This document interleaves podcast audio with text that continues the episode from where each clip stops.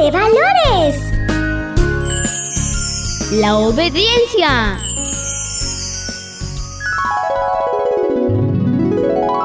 Muchos años después de haber sido creados los primeros hombres, la tierra se llenó de muchas personas. Pero sucedió que la gente se olvidó de su creador y solo se preocupaban por ellos mismos y peleaban con sus vecinos y hasta con su familia, desde los más grandes hasta los más pequeños.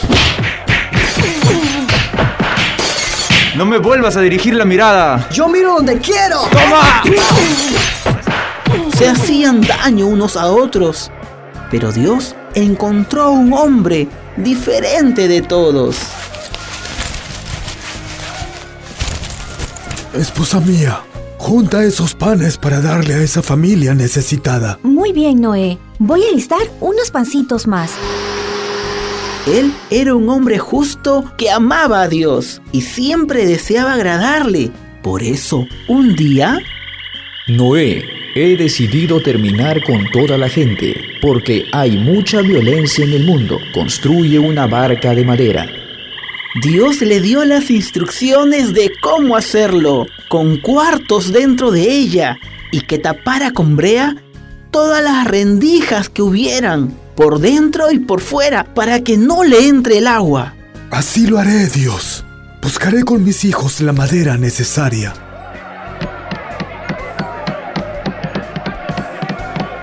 Noé obedeció y empezó la gran construcción. Él no entendía muy bien qué sucedería, pues nunca, nunca había llovido. Pero no dejó de lado las instrucciones de Dios.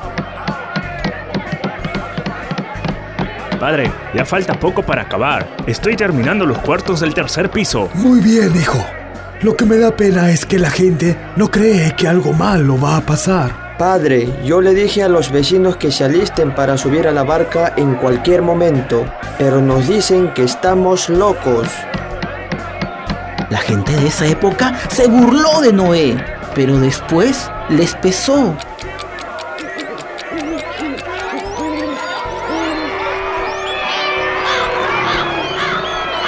Padre, ya está listo todo. Están subiendo los animales de dos en dos. Y los alimentos ya están guardados.